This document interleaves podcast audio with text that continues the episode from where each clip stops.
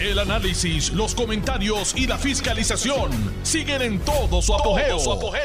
Le estás dando play al podcast de Noti1630, Sin Ataduras, con la licenciada Zulma Rosario. Muy buenas tardes. ¿Qué día? Lunes 27 de septiembre del año 2021. Se dirige a ustedes con el mayor de los cariños y respetos, Zulma R. Rosario Vega, en Sin Ataduras por Noti1.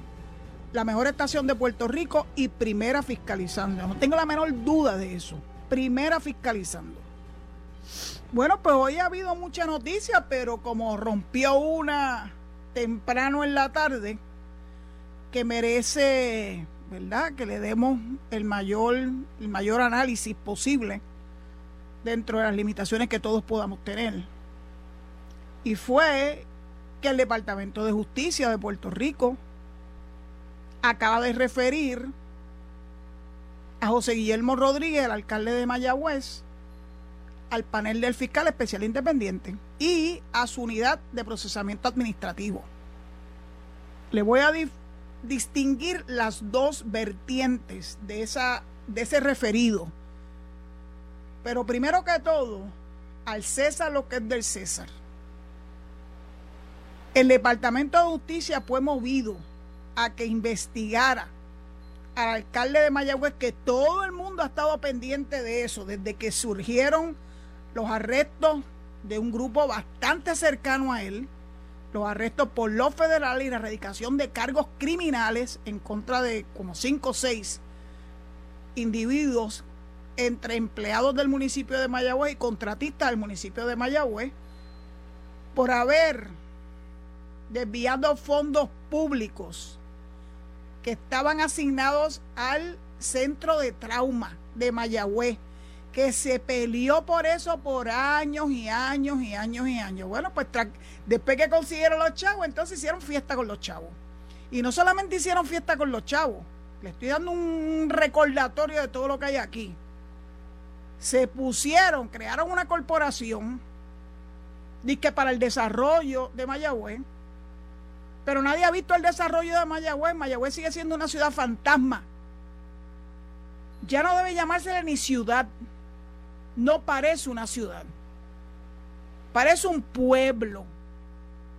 Uno pensaría que una cabeza de región, como lo es Mayagüez, debiera estar a las alturas de lo que eso significa, pero no, dense una vuelta para que ustedes vean.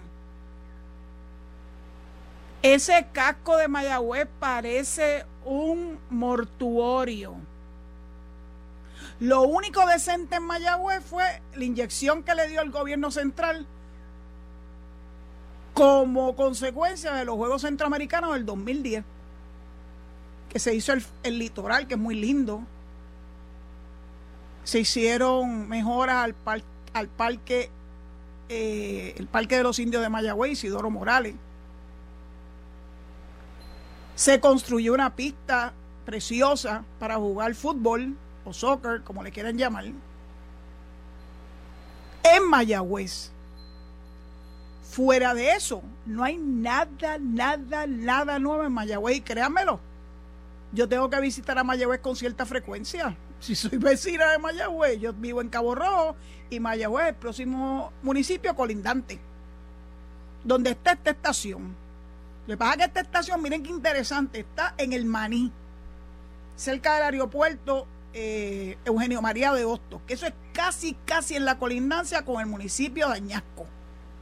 Así que la, la extensión territorial de Mayagüez es bastante amplia tiene colindancia con Cabo Rojo, tiene colindancia con Hormigueros, de hecho, no sé si ustedes se acuerdan que hubo una gran pelea por eh, las patentes municipales que se la estaba agenciando solito el municipio de Mayagüez, el municipio de Hormigueros dijo no, pero si es que el Mayagüez Mall está también situado, gran parte del Mayagüez Mall en el municipio de Hormiguero, y ganó Hormiguero, y tuvieron que distribuirse las patentes como buenos hermanitos. Así que desde entonces hay líos con Mayagüez. Se hicieron los chivos locos con el Mayagüez Mall. Pero si usted da una vuelta por el municipio de Mayagüez, usted va a ver lo que yo le estoy diciendo, no, no se lo tengo que decir yo, dense una muerta por Mayagüez. El colegio de Mayagüez son otros 20 pesos. Eso pertenece a la Universidad de Puerto Rico, no al municipio de Mayagüez. ¿Se acuerdan de Mundi? ¿Se acuerdan del zoológico? Un desastre. Y ellos hicieron caminata, hicieron esto, hicieron lo otro. ¿Qué han hecho con el zoológico de Mayagüez? Nada. El pobre Mundi debe estar pasándola muy mal. Gracias a Dios que nunca se transfirió hasta donde yo tengo conocimiento al municipio de Mayagüez. Sigue siendo del Departamento de Recursos Naturales, que bueno, yo no tengo mucha esperanza de ese departamento, pero anyhow. Mayagüez verdaderamente es un desastre bajo, bajo la dirección de José Guillermo Rodríguez Rodríguez, que lleva de alcalde de Mayagüez, yo creo que tanto más tiempo que Benjamín Cole, a quien él sucedió. Bueno, pues entonces, los chavitos que se suponía que fueran al centro de trauma, tanto que ellos oraron por eso, que si Mayagüez, que si la gente que tienen accidentes, la tienen que traer en helicóptero a San Juan porque Mayagüez no tiene un centro de trauma, bla, bla, bla. ¿Y qué hicieron con los chavos del centro de trauma? Solo su peinador lo sabe. Solo su peinador lo sabe. Y entonces empezaron a coger préstamos, que para el desarrollo. Crean esa corporación MEDI y cogen préstamos bien extrañamente con una cooperativa en Las Piedras al otro lado de Mayagüez, en el área este de Puerto Rico, habiendo tantas cooperativas en esta área. Hay cooperativas en, en Rincón, en Aguada, en Cabo Rojo, en Lajas. Hay cooperativas en prácticamente todos los pueblos de Puerto Rico. No, yo fuera a buscar un préstamo en la cooperativa en Las Piedras. Cuando tú ves movidas como esa, ya tú sabes que algo se traen entre manos. Así que ya veremos. En el interín, después de que se llevaron arrestados y le radicaron cargo a toda esa cuadrilla de allegados a Guillito, el representante José Quiquito Meléndez le manda una carta al secretario de Justicia diciéndole, mire jefe, póngase a investigar a Guillito. Esto no se puede quedar meramente con la erradicación de unos cargos a otras personas que no es al rector, al jefe, al mandamás de Mayagüez. Y hoy, 27 de septiembre de 2021, el secretario de Justicia, Domingo Emanueli, le envió una comunicación a José Enrique Quiquito Meléndez que dice lo siguiente, yo se la voy a leer a verbatim, porque yo sé que hay mucha gente que se van a tratar de montar en esta ola y decir que ellos fueron, ellos fueron los que dijeron al Departamento de Justicia que investigara. Y luego que le lea la carta, le voy a hacer la reseña que hizo el vocero, que es la más completa que he leído en la tarde de hoy. Acuérdense que esto, esto explotó hace unas horas nada más, eso no explotó esta mañana. Bueno, la carta Quiquito Meléndez dice, estimado representante Meléndez Ortiz, el 29 de marzo 2021 se recibió en el Departamento de Justicia su comunicación sobre posibles actuaciones delictivas cometidas por el alcalde de Mayagüez, honorable José OCG Rodríguez Rodríguez y otros funcionarios municipales. En síntesis, alegó que el negociado federal de investigaciones, FBI, diligenció varias órdenes de arresto relacionadas con unas transacciones financieras realizadas por el personal contratado por el municipio de Mayagüez, Medi y el alcalde Rodríguez Rodríguez. Ya saben que Medi es la corporación esa que crearon en Mayagüez, de la cual Guillito es su presidente, que se trató de limpiar las manos y decir que él no tenía nada que ver con eso. Y añadió que era razonable concluir que el alcalde y otros funcionarios municipales pudieron haber infringido varios delitos tipificados en el Código Penal de Puerto Rico. En consecuencia, a tenor con la ley 2 del 88, según enmendada, conocida como la ley de la Oficina del Panel sobre el Fiscal Especial e Independiente, la División de Integridad Pública y Asuntos del Contralor del Departamento de Justicia inició una investigación preliminar sobre posibles actuaciones delictivas cometidas por el alcalde de Mayagüez y otros funcionarios. Finalizada la investigación preliminar, luego de evaluar toda la prueba recopilada y tras analizar el derecho aplicable, el, pues, La División de Integridad Pública concluyó que existe causa suficiente para creer que el alcalde de Mayagüez, en concierto y común acuerdo con la gerente de finanzas del municipio, Yajaira Valentín Andrade, llevaron a cabo acciones que podrían constituir violaciones al artículo 4.2b de la ley 1 del 2012, que aquí la citan como ley de ética gubernamental, y eso no, y eso no se llama así. Y eso me extraña el Departamento de Justicia, ¿qué les pasa?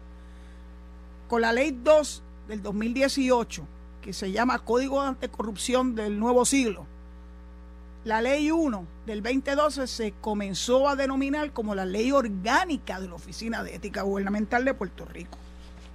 Y también podrían constituir, les voy a decir qué es lo que dice el 4.2 dentro de un minuto, podrían constituir violaciones a los artículos 262 y 264 del Código Penal de 2012, incumplimiento del deber y malversación de fondos públicos respectivamente.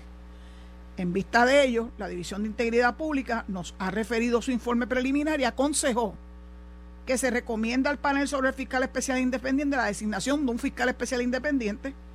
Además, aconsejó que le recomendemos al FEI someter el informe preliminar a, la Unidad de Procesamiento Administrativo Disciplinario, LUPAT, de conformidad con las solemnidades de la Ley 2 antes citada. En todo breve minuto también le digo lo que es LUPAT. De conformidad con lo dispuesto en el artículo 4 de la ley que crea el FEI, le informamos que le hemos notificado que acogemos la determinación de la División de Integridad Pública de recomendar la designación de un fiscal especial independiente con relación a las actuaciones del alcalde de Mayagüez así como de la coautora Yajaira Valentín, gerente de finanzas del municipio de Mayagüez, en el desempeño de sus funciones en el municipio y en la corporación municipal MEDI. Además, recomendamos al FEIO someter el informe preliminar ante el UPAT para el procedimiento correspondiente. Guillito, el cerco cada vez está más cerca. Me encantan esas cacofonías que me salen. Me salen o natural. Quiquito, gracias por tu referido. Mucha gente se va a adscribir que fueron ellos.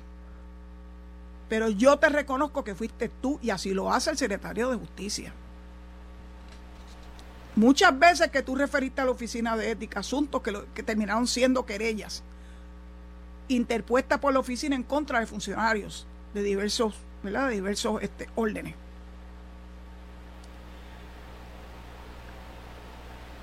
Lo que recogió el artículo de hoy en el vocero es lo más cercano a la totalidad de lo que esto significa porque le da contexto. El que llegase hoy a Puerto Rico y no supiera ni quién es Guillito Rodríguez, si no se le da contexto, no van a entender qué es lo que está pasando aquí. Así que el contexto, pues, se lo tengo que, le tengo que felicitar al periódico El Vocero. Se lo da en su artículo de hoy. Ese artículo es de apenas un par de horas. Miren esto. Esto sí que tiene mucha información. Además de recoger la recomendación de la División de Integridad Pública, el Departamento de Justicia envió hoy al FEI un informe de 188 páginas sobre la investigación preliminar realizada en la agencia. También se le envió comunicación notificando dicha recomendación a las partes querelladas. Eso tiene que hacerse así. Ellos no se pueden enterar por la prensa. Guillito y Yajaira recibieron ya su notificación. Así que oficialmente saben que han sido referidos al FEI. Y se vuelve a mencionar en el artículo del vocero eh, cuáles son las violaciones potenciales que se le están imputando, que es la violación al artículo 4.2b de la Ley de Ética Gubernamental o la Ley Orgánica de la Oficina de Ética y los artículos 262 y 264 del Código Penal. Pero esta es la parte más interesante, el trasfondo. De acuerdo con la investigación, entre los años 2012 y 2015, la Asamblea Legislativa de Puerto Rico asignó mediante resolución conjunta la partida de 9.8 millones de fondos públicos estrictamente para renovar y mejorar el centro de trauma de Mayagüez. Sin embargo, El alcalde y la gerente de finanzas municipales autorizaron el uso de dichos fondos para realizar transacciones de inversión fuera de la isla. Dicha actuación no se lo dieron al centro de trauma. Empezaron a hacer fiestas. Es que esto me recuerda tanto a cosas que está acostumbrado a hacer esta gente, como lo que hizo con el sistema de retiro. Aquel nefasto director, Cancela Alegría, que cogió el dinero del sistema de retiro y los emborujó en unas transacciones que llevaron a la quiebra al sistema de retiro. Sí, cancela alegría. Juan M. cancela alegría. Que todavía estoy esperando el día que se lo lleven arrestado y preso. Porque lo que él hizo con el dinero de la gente, de los funcionarios y los empleados públicos que aportaban el sistema de retiro con la garantía de que cuando llegaran a su edad de jubilación iban a tener ese dinero disponible para poderse retirar dignamente, lo hicieron sal y agua. Y todavía estoy esperando que les hagan algo. Es que esta gente tiene una suerte, estos populares tienen una, una increíble suerte. Pero volvemos otra vez a Guillito. Es que las cosas que hizo Guillito me recuerdan mucho a las triquiñueladas que hizo Cáncer Alegría con el sistema de retiro. Pues el dinero del centro de trauma se lo fotutearon Dice para hacer inversiones fuera de la isla. Dicha actuación, contraria a la ley y el mandato legislativo, provocó la pérdida de fondos públicos.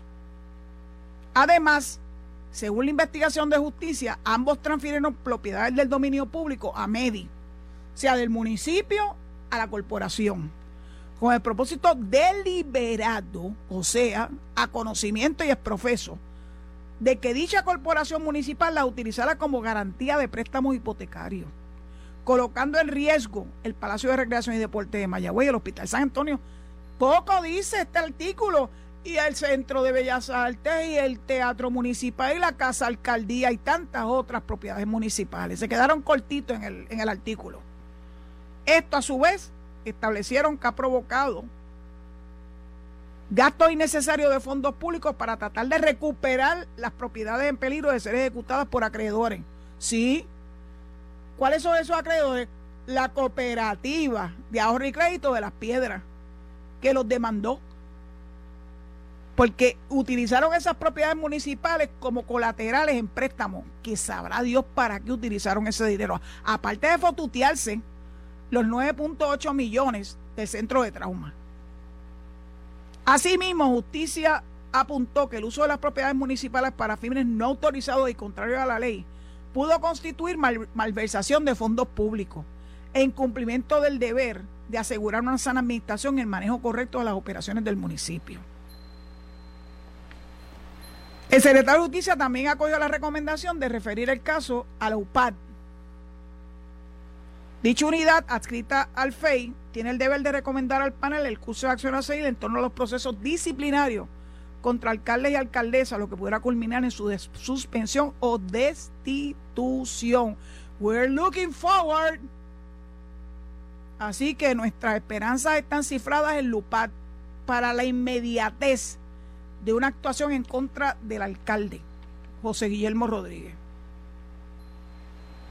La responsabilidad, continúa el artículo, la responsabilidad que tiene un funcionario público es tan grande y valiosa, sobre todo cuando es electo por el pueblo que le otorga su confianza, que conlleva una obligación mayor de actuar con rigor y asegurar el uso correcto de los fondos públicos.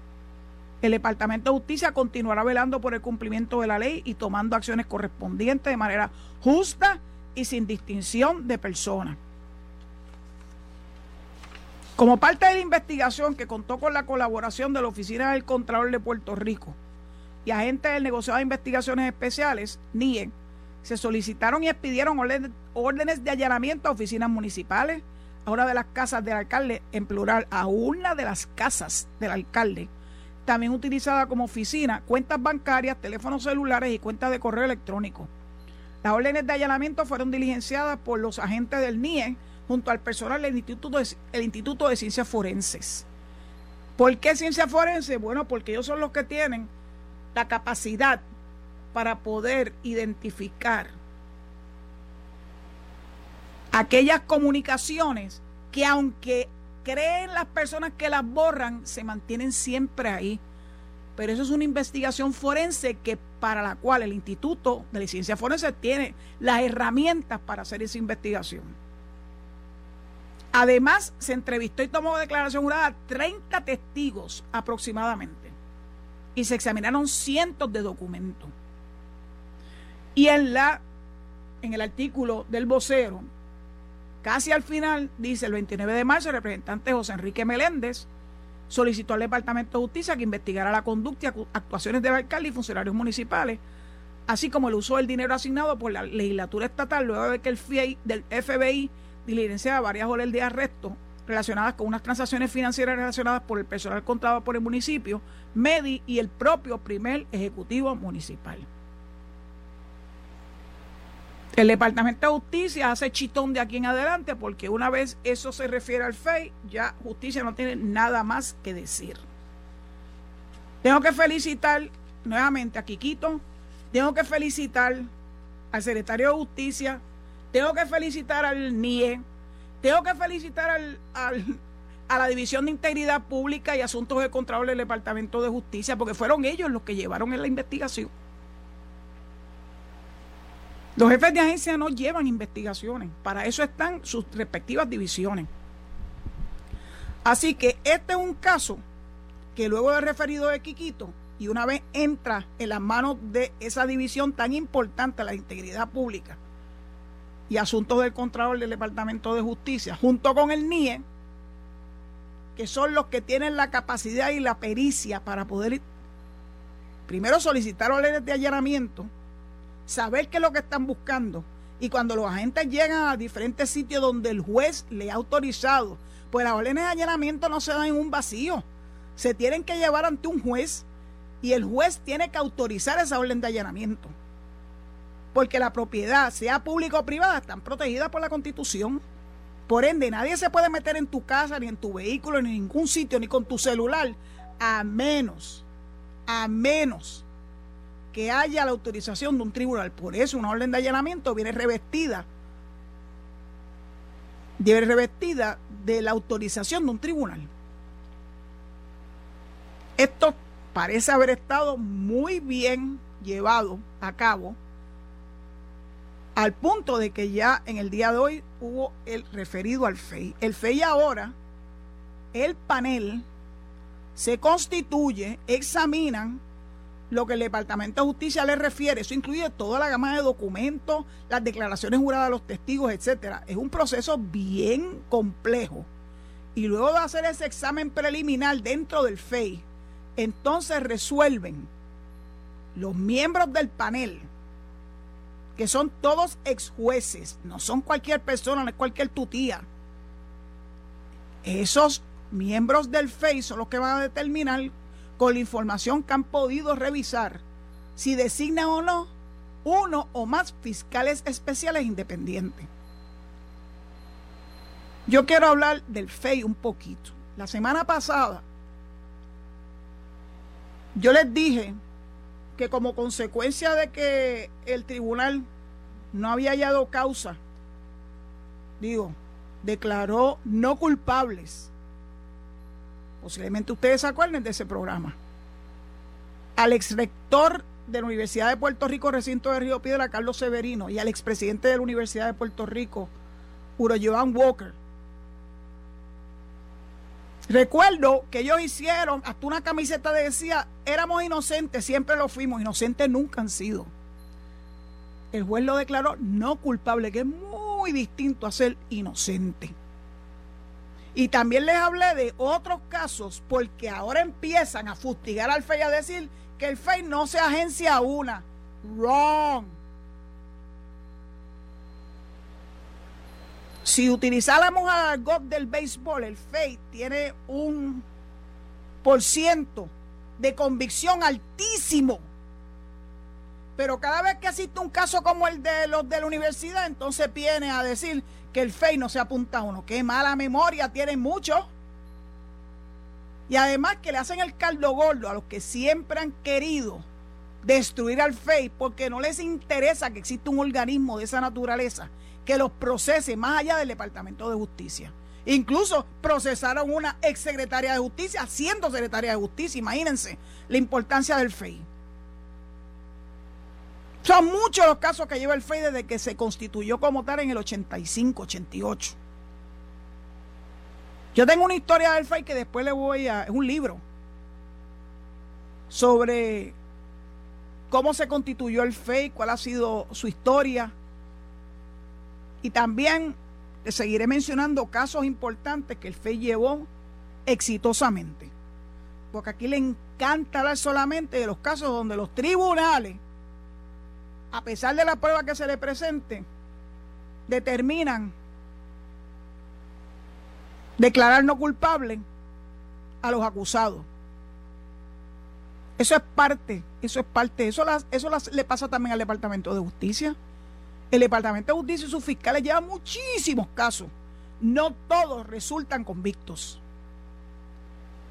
Recopilar prueba criminal es bien cuesta arriba. Aún teniendo declaraciones juradas de testigos. Muchas veces estos se resisten a sentarse en la silla de los testigos por miedo la mayor parte de las veces. ¿Se acuerdan que se los mencioné en el caso de Wanda Vázquez? Y los acusados saben que eso, eso ocurre, que eso es así. Asegurarse que la evidencia documental haya sido debidamente resguardada y que se haya protegido la cadena de evidencia no siempre es fácil. Es un proceso bien complejo, donde intervienen muchísimas personas. Ya sabemos que incautaron computadoras, incautaron celulares. ¿Cómo se manejaron esas piezas de evidencia? ¿Quién la tocó? ¿Quién la reservó? ¿Quién la protegió? Eso, eso va a salir en el juicio.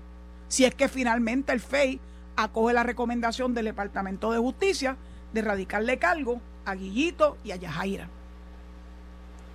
Pero quiero hablarles un poquito antes de la pausa. Ay, yo creo que ya, hace rato que entré en la pausa. Bendito. Serra, perdóname uno se embolla en esto. Vamos entonces a regresar tan pronto venga la pausa. Estás escuchando el podcast de Sin Atadura. Sin Atadura. Con la licenciada Zulma Rosario. Por Noti1630. Noti1. Josué Colón, del ex director de la Autoridad de Energía Eléctrica, además una persona que conoce desde sus entrañas esa corporación pública que tanto dolores de cabeza nos ha ocasionado. Guillito va a tener una importante entrevista a Josué Colón en su programa de las 5 de la tarde, así que les sugiero que se queden en sintonía con Noti1 para que escuchen esa importante entrevista que le va a hacer Enrique Quique Cruz a Josué Colón. Regreso a Guillito. El Departamento de Justicia ha indicado que posibles violaciones al Código Penal son a los artículos 262 y 264. Voy a empezar con el 264 porque ese es el más serio de los dos. Dice, le leo, del Código Penal. Malversación de fondos públicos, artículo 264. Será sancionado con pena de reclusión por un término fijo de ocho años, independientemente si obtuvo o no beneficio para sí o para un tercero todo funcionario o empleado público que sea directa o indirectamente responsable de la administración, traspaso, cuidado, custodia, ingresos, desembolso o contabilidad de fondos públicos que A.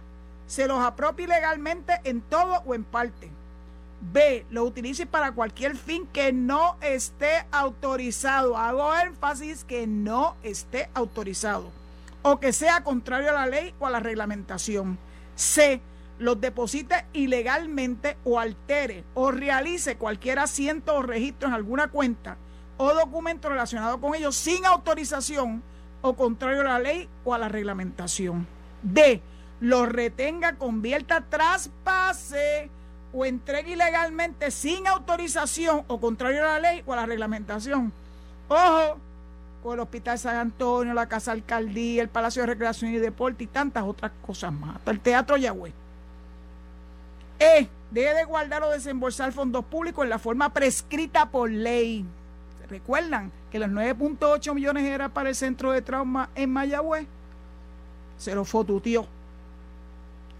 Cuando el autor sea un funcionario público o la pérdida de fondos públicos sobrepase de 50 mil dólares, ¡uh! aquí estamos hablando de millones y millones de dólares, será sancionado con pena de reclusión por un término fijo de 15 años.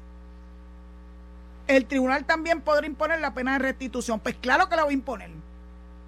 Por eso, esta segunda parte de esta investigación, previo a la erradicación de cargos en contra de Guillito y de Yajaira, tiene que estar blindada Así que no tengan prisa. Público de Puerto Rico, los casos se tienen que llevar poco a poco. Porque si no se dañan, este es un caso demasiado importante para que se dañe.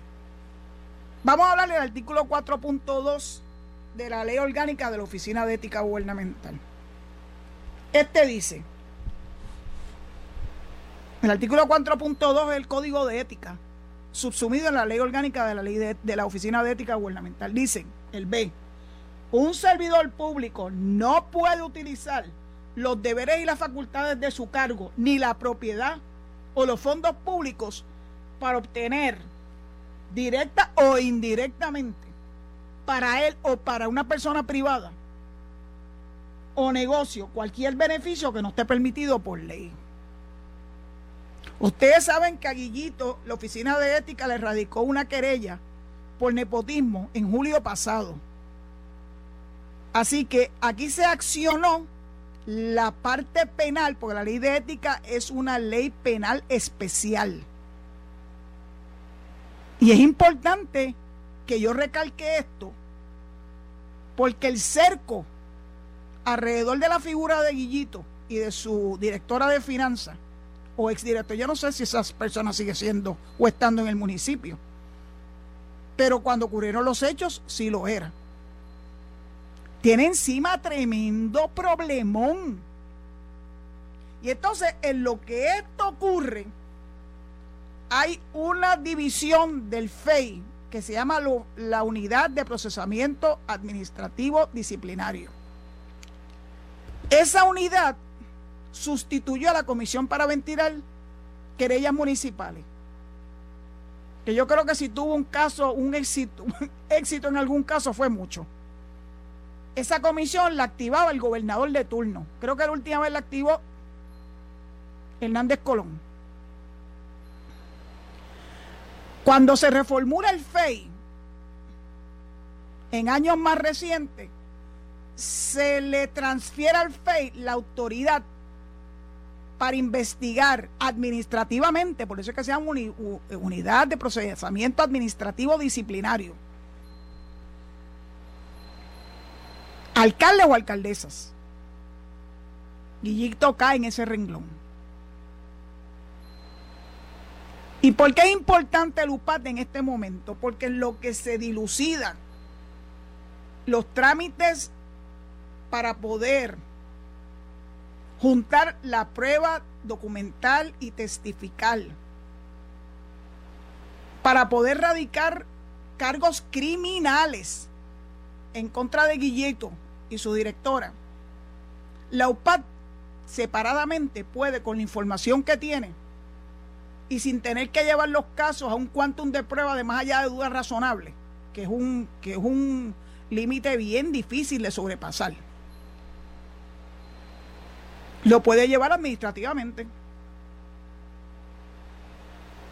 El FEI le va, a asignar un, una persona que parece ser como un juez administrativo, va a recibir la prueba que se le presente, va a procesar administrativamente a Guillito y con toda probabilidad, a jugar por lo que uno ha leído en este caso, yo no tengo información directa de esto ni me interesa tenerla.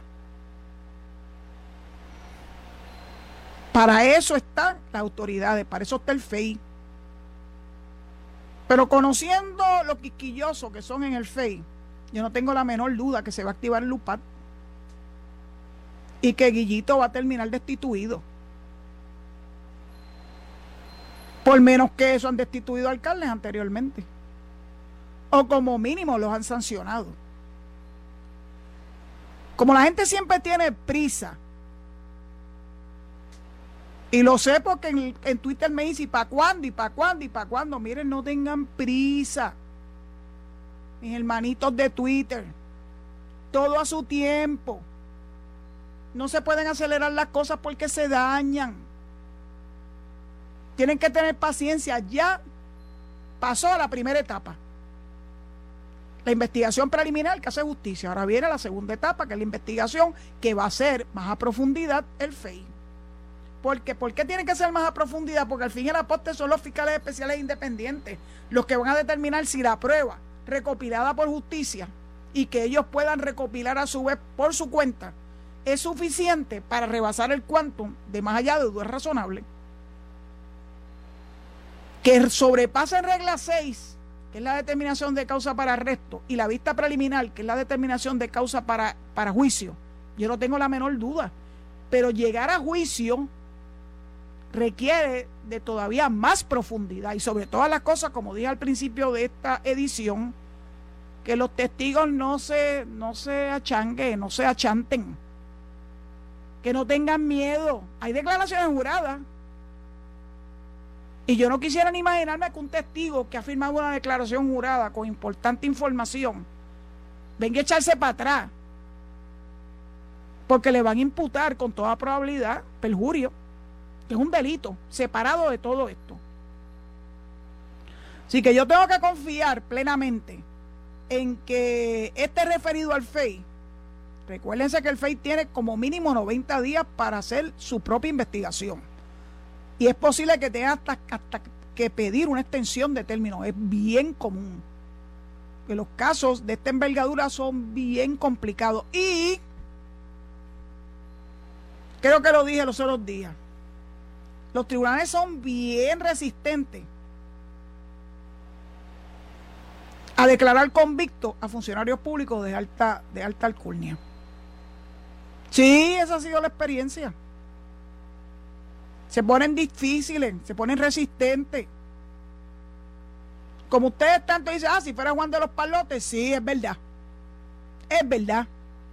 Cuando se a un funcionario público, ah, con guantes de seda. Por eso es que los fiscales tienen un peso tan grande sobre sus espaldas. Porque es bien difícil convencer a un tribunal de pasar por la piedra a un funcionario público. Bien difícil. Y ahora que si yo fuera el acusado, que todavía nadie es acusado aquí, recuerden que esto es por etapa yo voy a pedir juicio por jurado. Claro, porque ahora se requiere unanimidad. Y conseguir unanimidad en un juicio, luego de que tú pasas toda la prueba, me refiero al fiscal o los fiscales, lograr convencer a todos los miembros del jurado no es precisamente algo fácil de obtener. Pero yo voy a los fiscales. ¿Cuántas veces a mí me preguntaron si yo estaba dispuesta a llevar el caso de acusado o sea, representar un acusado, yo le decía, no, no, mi mentalidad es de fiscal, no es de, no es de abogado de defensa. Bueno, qué bueno que haya abogados de defensa, es importante, eso es parte de lo que te garantiza a ti los derechos constitucionales. Y tú nunca sabes cuándo tú vas a terminar siendo acusado. Nunca lo sabes, porque te pueden hasta fabricar un caso. Ha ocurrido en el pasado, así que tú tienes que tener acceso a un buen abogado o abogada que te defienda. Pero yo jamás me visualicé, ni lo he hecho en mis 42 años de profesión, de ser abogada de acusado. Qué bueno que hay abogados y abogadas que han estado dispuestos a hacerlo. Y saben una cosa, ahí donde están los billetes. Yo siempre fui abogada civilista. Era donde no estaban los billetes. Pero así es la vida. Uno escoge uno escoge sus causas. Ser administradora de corrección era mantenerlos adentro, no afuera. Así que en todos los órdenes de la, de la vida en la que yo me he tenido que, ¿verdad?, que especializar en corrección, en ética, no, era la mentalidad de un fiscal. La mentalidad de conseguir evidencia suficiente para encauzar a una persona que ha violado la ley. Y si la violó y resultó sentenciado, mantenerlos adentro en mi rol como administradora de corrección. No es fácil hoy en día, créanmelo, cada vez más y más difícil. Yo le deseo al FEI, al panel en primera instancia, que puedan evaluar como yo estoy acostumbrada, evaluar como hacen ellos, con ese olfato de jueces que tienen la evidencia recopilada por el Departamento de Justicia y que puedan determinar, si así lo entienden, la designación de uno o dos o más fiscales independientes, especiales independientes. Y que estos a su vez puedan profundizar en esas investigaciones para garantizarle al pueblo de Puerto Rico que lo que tienen es un caso sólido que no van a radicar cargos en contra de nadie a menos que tengan suficiente evidencia, que se sostenga en el tribunal en las tres fases. Regla 6, vista preliminar y posteriormente en el juicio. A los fiscales, si finalmente el panel determina referirlo a fiscales especiales independientes, le deseo el mayor de los éxitos. Que puedan contar con evidencia verdaderamente fuerte, sólida, para que este caso, que en este caso se haga justicia, ya está bueno. Ya está bueno que ciertos personajes se crean que están por encima de la ley. Y Guillito es uno de ellos. No va al cara, va a decir que los abogados le han recomendado que no diga ni, ni esta boca es mía. Y yo también si fuera abogada de él lo diría.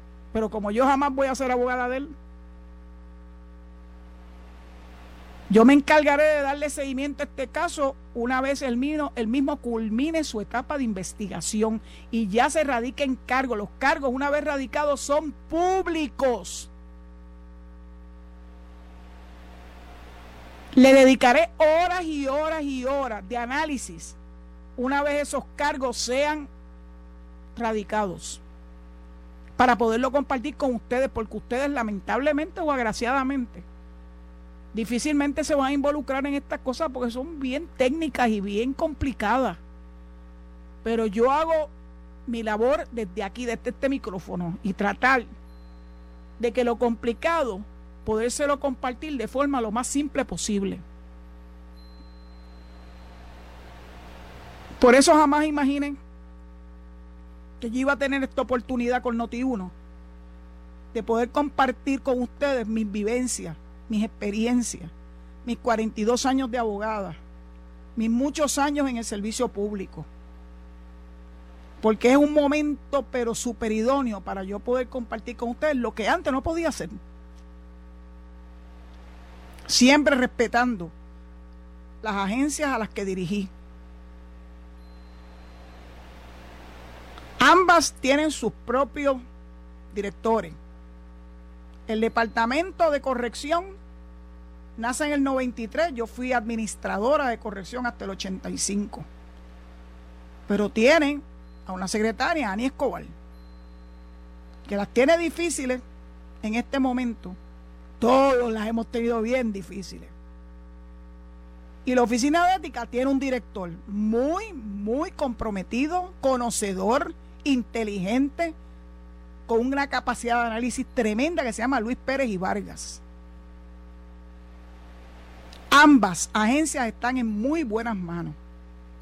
Y yo tengo mi confianza cifrada en ellos, en que van a seguir haciendo su trabajo como, como estamos acostumbrados de ellos como servidores públicos. Ambos son servidores públicos de muchos años. Yo creo que Ani Escobar tiene que tener más de 30 años en el sistema correccional. Y Luis Pérez bueno, pues Luis Pérez, cuando yo llegué en el 2009, ya era empleado de la oficina de ética. Era educador. Así que ha corrido varias bases dentro de la oficina de ética. Educador, técnico de recursos humanos, director de recursos humanos y el último puesto conmigo y todos los anteriores conmigo también como subdirector de la oficina. Así que créame que lo conozco Hice la talla. El pueblo de Puerto Rico debe sentirse confiado. La División de Integridad Pública del Departamento de Justicia es una división que tiene muy buenos fiscales. Puede que hayan cambiado las personas que la dirigen, pero básicamente los fiscales de esa división son los mismos porque ellos adquieren un expertise, una pericia difícil, difícil de sustituir. Y no les voy a decir que el panel sobre el FEI tiene unos extraordinarios ex jueces que conocen al dedillo el sistema judicial de Puerto Rico y conocen al dedillo cuál es la función del FEI. Y por otro lado, estoy confiada que los fiscales que se asignen en este caso, si es que finalmente el panel así lo determina, sea la crema innata, lo mejor de lo mejor del FEI, fiscales con experiencia. Porque procesar a un caudillo como Guillito no es precisamente fácil. Y lograr convencer a los testigos que se mantengan incólumes y lleven su testimonio frente al tribunal, sea tribunal de derecho o frente a el jurado, no se echen para atrás. No le cojan miedo. Es bien difícil ser testigo. Pero es honroso ser un testigo que diga la verdad y que se sostenga hasta las últimas consecuencias. Pues, ¿qué le puedo decir? Que yo creo que ya es hora de despedirme de ustedes, no sin antes recordarle que inmediatamente viene Enrique Quique Cruz con un importantísimo programa dedicado a energía eléctrica. Nadie mejor que Quique Cruz para hablar de energía eléctrica y tiene nada más y nada menos que a Josué Colón. Porque la verdad que nos están llevando por el carril de la amargura, con los apagones, selectivos o no. Vamos a ver la aportación que yo estoy segura que va a hacer Quique y su invitado Josué Colón para que el pueblo de Puerto Rico pueda conocer más al, al detalle lo que está pasando, tanto en la Autoridad de Energía Eléctrica como en Luma. Pues con esto me despido, deseándole que pasen un resto de la tarde muy buena, que se cuiden mucho y que será hasta mañana si Dios así lo permite. Quédense en sintonía con Noti1, primera fiscalizando. Esto fue el podcast de Noti1630, sin ataduras, con la licenciada Zulma Rosario. Dale play a tu podcast favorito a través de Apple Podcasts, Spotify, Google Podcasts, Stitcher y notiuno.com.